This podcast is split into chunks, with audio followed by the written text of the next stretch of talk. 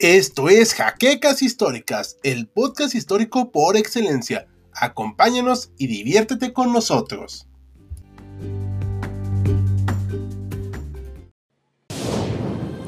Bienvenidos a HC Historia Contemporánea, la página histórica por excelencia.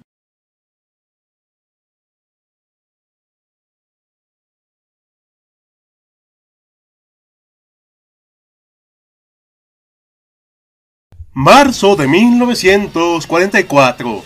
Provincia de Manipur, en la frontera entre India y Birmania. La guerra en el sudeste asiático ha llegado a un nuevo punto culminante tras la desastrosa derrota en Birmania y la humillante retirada de 1942.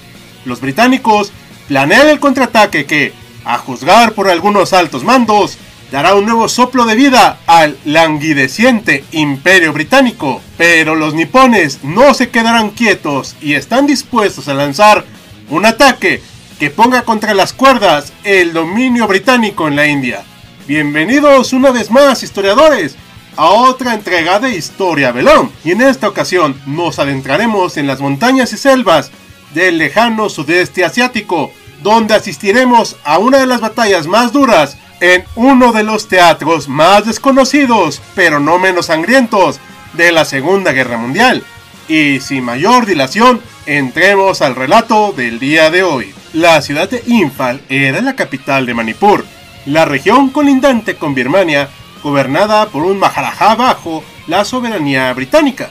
En 1942, la zona se convirtió en el principal punto de resistencia frente a la embestida nipona tras la agotadora retirada por 1500 kilómetros en 5 meses del ejército británico, la más larga de su historia militar.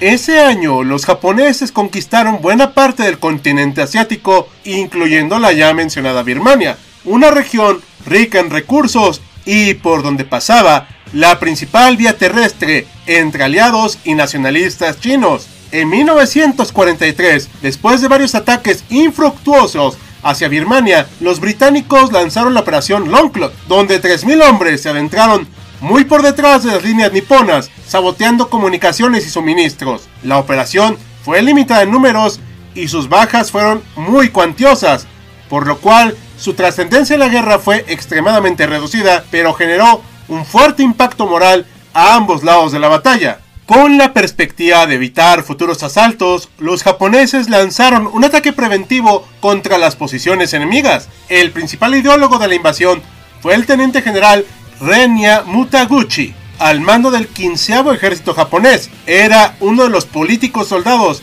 que impulsaron la guerra en China y se destacó en la captura de Malasia y Singapur. El cuartel general en Tokio no había prestado demasiada atención a la región, que los oficiales japoneses llamaban despectivamente Higoku o el infierno. Pero Mutaguchi veía la posición como una forma de catapultar su estatus político y satisfacer sus muy grandes ambiciones militares. Sus oficiales presentaron ante el Tojo la operación U-Go con el propósito de capturar Manipur y de esa forma frenar cualquier intento de contraataque británico. No obstante, Mutaguchi era mucho más ambicioso.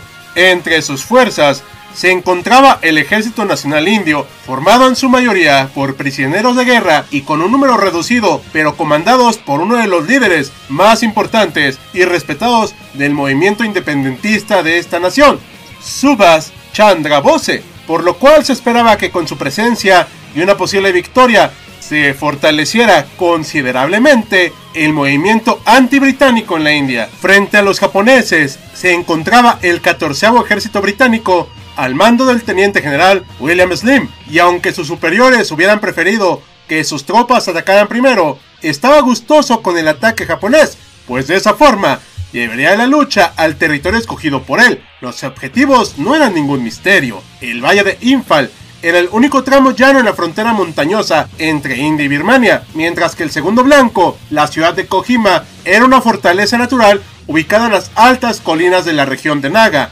El ejército británico había cambiado demasiado desde 1942, en parte gracias a la acción de Slim, quien había mejorado considerablemente el entrenamiento de la tropa y adecuado a la misma para la lucha en la selva y la montaña. General duro, pero atento a las necesidades de sus hombres, se ganó su confianza incondicional y el mote del tío Bill. Aunque hablemos de las tropas británicas, es necesario mencionar algo muy importante, que solo uno de cada 13 soldados de infantería era de origen inglés. La mayoría eran indios y gurjas, aunque posteriormente se unieron importantes regimientos procedentes de las colonias británicas en África. Los japoneses por su parte tenían fama de combatientes temibles y destacaban en la lucha selvática. El recuerdo de 1942 todavía estaba fresco cuando los japoneses solían atacar por sorpresa la retaguardia enemiga, obligando a una apresurada retirada y con demasiadas bajas. También eran famosos por sus cargas Banzai,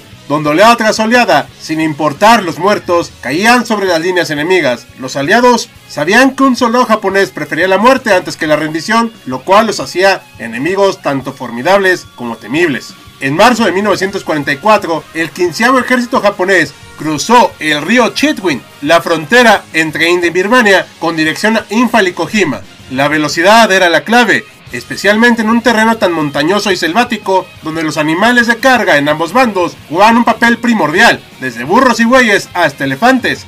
Los japoneses viajaron ligeros para darle mayor velocidad a sus movimientos, aunque tuvieran que vivir del terreno. Ellos atacaron Infal por tres frentes, el suroeste, el sureste y el norte, mientras que una única fuerza atacó Kojima, aunque Mutaguchi planeaba capturar Infal antes del 28 de abril, fecha de cumpleaños del emperador Hirohito, lo cierto es que para ese mes la batalla se estancó. Las cosas iban mejor para los aliados, afortunadamente. Sus líneas de suministro eran más cortas y robustas, mientras los refuerzos llegaban lenta y constantemente. Las tropas británicas habían mejorado muchísimo y aprendido que no tenía sentido replicar las tácticas utilizadas en el frente europeo. Por el contrario, se especializaron en las infiltraciones y cerco del enemigo. Sin embargo, el clima era un claro adversario para todos. En mayo llegaron las lluvias monzónicas y convirtieron el terreno en un lodazal, mientras que los arroyos y lagos de la zona inundaban las tierras a su alrededor. Las condiciones insalubres incrementaron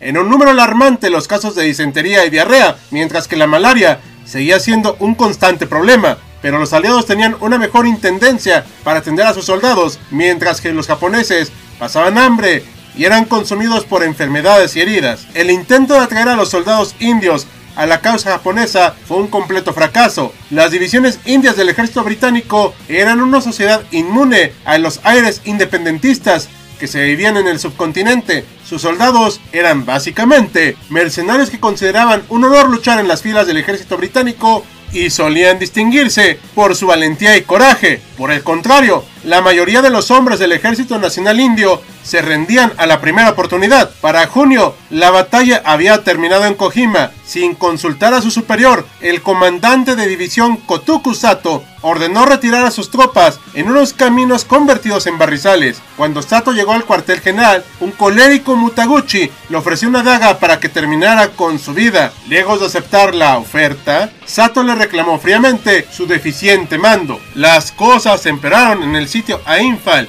Mutaguchi, en su desesperación, ordenó construir un claro en la selva, donde plantó bambúes decorados en los cuatro puntos cardinales, donde cada mañana se acercaba a cada uno de ellos implorando ayuda a los 800 dioses del panteón japonés, pero sus súplicas no fueron atendidas. El 18 de julio finalmente ordenó la retirada de sus tropas hacia el río Chinwin, la campaña en Manipur había sido un desastre y la retirada no fue mucho mejor. Por todos los caminos que recorrían los japoneses caían cientos de muertos, construyendo un trágico escenario de muerte y putrefacción. De los 85.000 soldados del 15 ejército japonés, cayeron 53.000, de los cuales al menos fallecieron 30.000.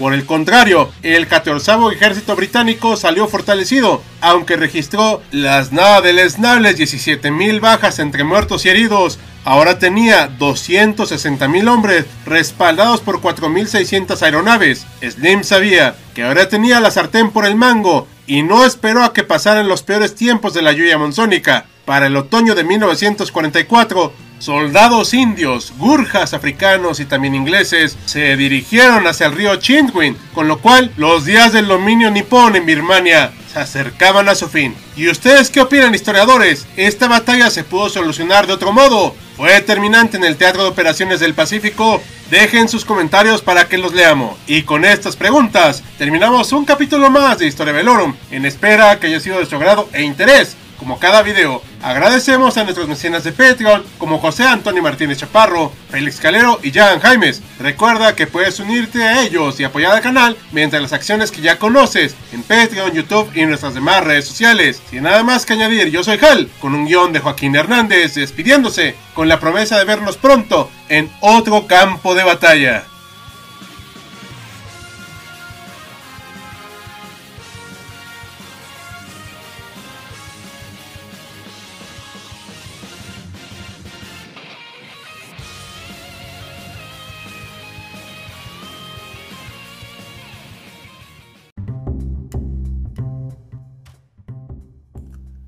Gracias por habernos acompañado en Jaquecas Históricas, el podcast histórico por excelencia.